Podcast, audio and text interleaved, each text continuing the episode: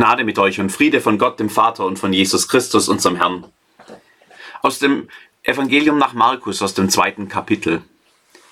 Und nach etlichen Tagen ging er wieder nach Kapernaum, und es wurde bekannt, dass er im Hause war, und es versammelten sich viele, so dass sie nicht Raum hatten, auch nicht draußen vor der Tür, und er sagte ihnen das Wort. Und es kamen einige, die brachten zu ihm einen Gelähmten, von Vieren getragen.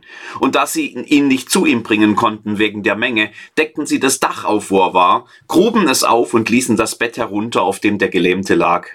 Da nun Jesus ihren Glauben sah, sprach er zu dem Gelähmten, Mein Sohn, deine Sünden sind dir vergeben. Es saßen da aber einige Schriftgelehrte und dachten in ihrem Herzen, wie redet der so? Er lästert Gott. Wer kann Sünden vergeben als Gott allein?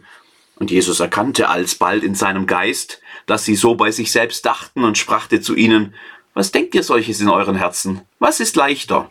Zu dem Gelähmten zu sagen, dir sind deine Sünden vergeben, oder zu sagen, steh auf, nimm dein Bett und geh hin. Damit ihr aber wisst, dass der Menschensohn Vollmacht hat, Sünden zu vergeben auf Erden, sprach er zu dem Gelähmten, ich sage dir, steh auf, nimm dein Bett und geh heim. Und er stand auf und nahm sogleich sein Bett und ging hinaus vor aller Augen, so dass sich alle entsetzten und Gott priesen und sprachen, wir haben solches noch nie gesehen.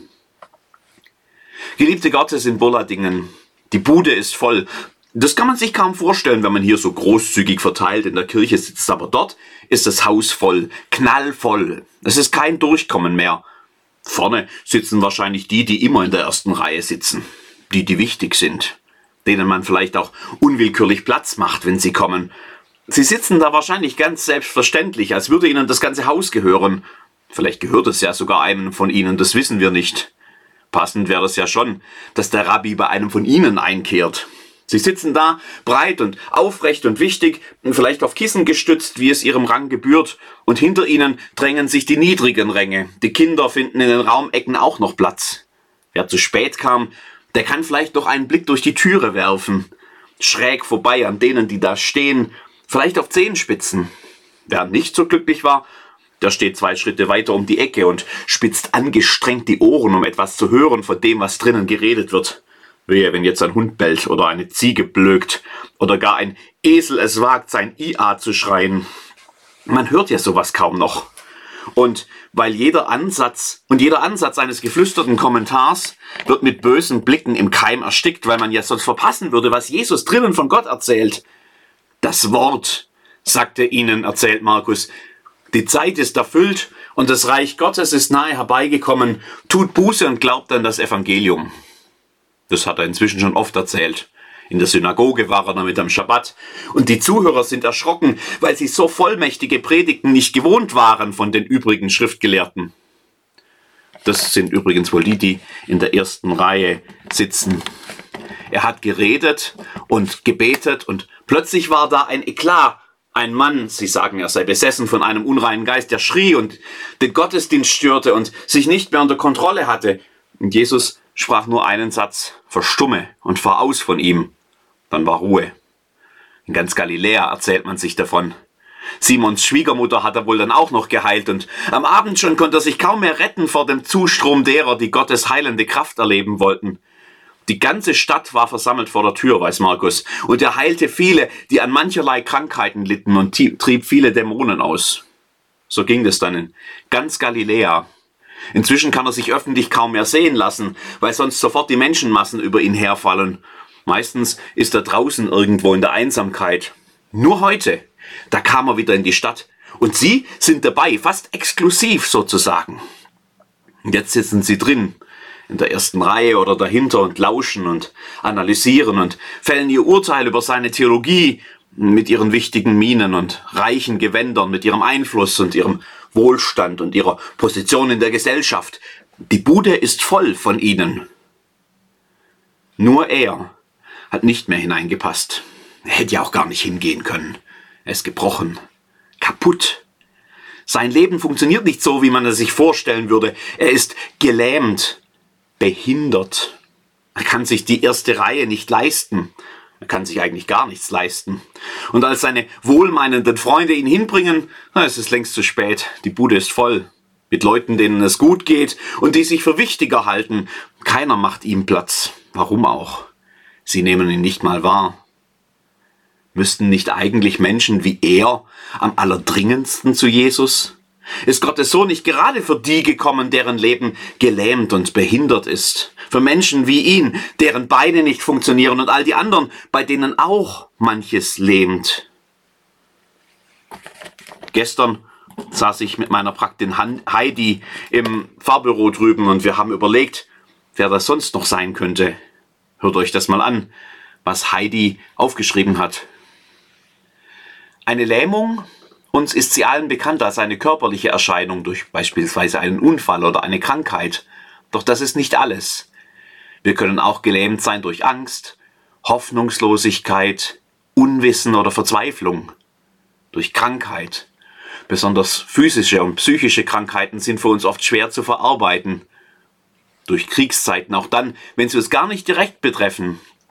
Durch Zeiten von Armut, hohen Kosten, Inflation und hohen Gaspreisen, durch Vorurteile oder Diskriminierung, durch das Klima. Vor allem den jungen Generationen bereitet der Anstieg des Klimas und oft die fehlenden Maßnahmen Zukunftsangst. Hm. Sollten sie alle nicht eigentlich bei Jesus sein? Die Bude ist voll, vielleicht die Köpfe und Herzen auch, oder oft nimmt man sie, die Gelähmten, gar nicht mehr wahr. Bis dann der Staub von der Decke rieselt.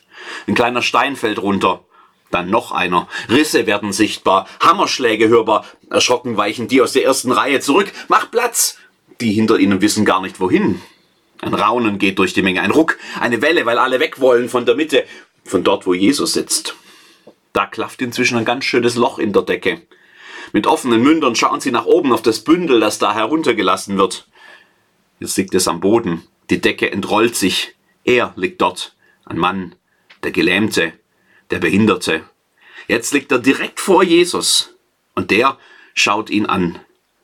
Mein Sohn, deine Sünden sind dir vergeben. Erschreckte Blicke aus der ersten Reihe. Haben Sie richtig gehört? Hat er das ernsthaft gerade gesagt? Was soll das? Schon wird wieder analysiert, die Köpfe rauchen. Sie sind sich einig. Das ist ein Sakrileg. Nur Gott kann Sünden vergeben.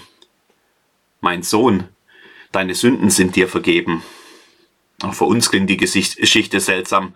Die könnte nämlich hier zu Ende sein, eine typische Wundergeschichte. Da kommt einer zu Jesus, der sieht seinen Glauben, er spricht ein Wort und das Wunder geschieht.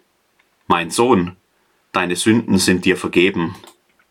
Dafür ist er doch gar nicht gekommen. Er hätte doch viel lieber seine Beine. Mein Sohn, deine Sünden sind dir vergeben. Im Sprachgebrauch der Bibel ist Sünde mehr als eine Liste von einzelnen Taten, die irgendjemand verbotenerweise begangen hat. Sünde ist wörtlich zunächst einmal eine Zielverfehlung, wie beim Fußball, wenn der Schuss des Stürmers an den Pfosten knallt. Knapp vorbei ist auch daneben.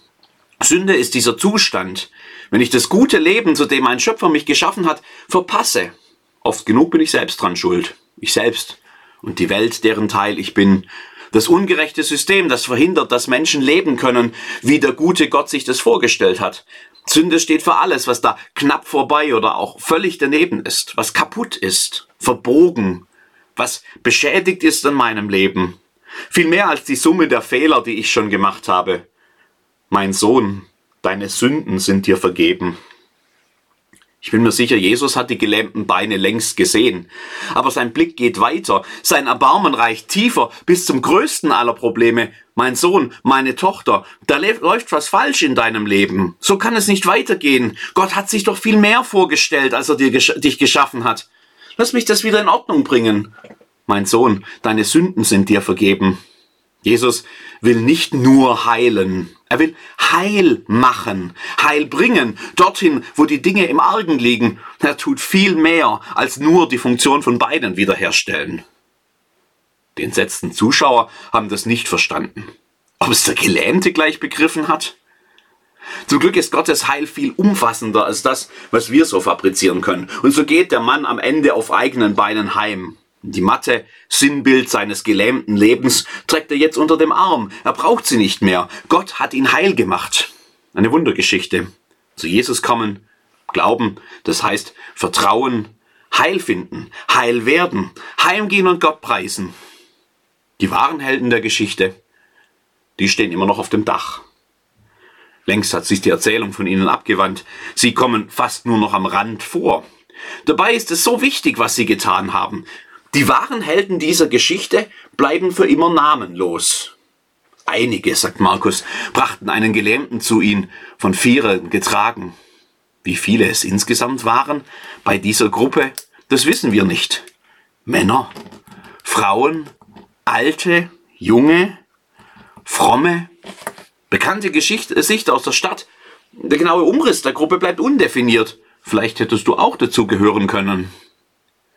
Sie alle hätten drin sein können im Haus, vielleicht sogar in der ersten Reihe. Sie sind ja nicht gelähmt, sie sind nicht behindert. Niemand hat sie gehindert, sich einen guten Platz zu suchen. Sie hätten drin sein können und sich mit all denen an Jesu Worten freuen, die da längst sitzen und ihn so wenig brauchen, dass sie sich Urteile erlauben können. Stattdessen sind sie auf dem Dach. Sie haben sich nicht aufhalten lassen von der Tatsache, dass es keinen Platz für den Gelähmten gibt. Sie sind den Wichtigen vorne buchstäblich aufs Dach gestiegen. Das Risiko müssen sie gekannt haben. Niemand reißt ungestraft das Haus eines Nachbarn ein. Das hält sie alles nicht auf. Hauptsache, er kommt zu Jesus. Als der Gelähmte dort unten auf seiner Matte liegt, schaut Jesus auf. Da nun Jesus ihren Glauben sah, sprach, äh, schreibt Markus, sprach er zu dem Gelähmten, mein Sohn, deine Sünden sind dir vergeben. Als Jesus ihren Glauben sah, ihren Glauben. Sie selbst hatten den eigentlich gar nicht so nötig. Sie haben für ihn geglaubt, für den anderen. Sie haben sich nicht nur für ihr eigenes Wohl interessiert. Sie hatten Augen für den, der Jesus dringend brauchte. Augen und Hände, ganz viel Mut und Glauben. So einer möchte ich sein. Als wir gestern im Fahrbüro saßen, haben wir uns überlegt, wie das heute aussehen könnte. Auch dazu hat Heidi was geschrieben. Wir sind nie allein. Es gibt immer Menschen, die uns helfen, die Unterstützung zu bekommen, die uns zusteht. Jeder von uns kann auch selber ein Träger sein, anderen helfen, wenn sie gelähmt sind und ihnen ihre Last nehmen. Wenn andere krank sind, können wir unseren Mitmenschen helfen, indem wir ihnen beistehen, nach Optionen und Möglichkeiten zu suchen, diese zu überwinden. Auch wenn der Krieg weit weg von uns ist, kann man dennoch anderen Halt geben, durch Spenden oder andere Hilfsaktionen. In Zeiten von hohen Kosten und Inflation können wir Zusammenhalt beweisen, indem wir sparsam mit unseren Ressourcen umgehen und so gemeinsam eine schwere Zeit überstehen können. Wenn andere diskriminiert werden, können wir einer anderen Person Halt geben, wenn wir mitbekommen, dass diese Unrecht geschieht, indem wir unsere Mitmenschen darauf hinweisen oder ein offenes Ohr für Betroffene haben. Wo der Klimawandel anderen Angst macht, können Menschen aller Generationen auf die Reduzierung von schädlichen Abgasen achten und somit eine Last nehmen. Ich vermute, nichts davon löst alle Probleme auf einen Schlag. Das haben Sie auch nicht getan, hätten Sie auch nicht gekonnt. Aber Sie haben das Ihre beigetragen und Gott tat den Rest. Da nun Jesus ihren Glauben sah, schreibt Markus, sprach er zu dem Gelähmten, mein Sohn, deine Sünden sind dir vergeben. So einer möchte ich sein. Ich weiß nicht, wo du gerade stehst. Vielleicht findest du dich selbst in der Rolle des Gelähmten wieder. Gründe dafür gibt es ja leider auch heute noch zuhauf. Dann musst du zu Jesus. Bei ihm ist Heil immer noch für dich auch. Vielleicht bist du eine oder einer derer, denen es gut geht. Du könntest ganz gemütlich in der ersten Reihe sitzen. Tu's nicht. Mach die Augen auf. Es gibt andere, die brauchen dich. Die brauchen deine Solidarität. Die brauchen deinen Einsatz mit Händen und Herz und Mut. Die brauchen deine Hoffnung. Die müssen zu Jesus. Vielleicht kannst du sie tragen. Klar, das ist nicht immer einfach. Manchmal muss man sogar Dächer aufreißen und keiner mag Leute, die das tun. Tu es trotzdem. Wo Menschen zu Jesus kommen, da geschieht Heil. Da wird die Welt ein wenig heiler vor unseren Augen. Und am Ende gehen wir heim und preisen Gott. Wir haben solches noch nie gesehen.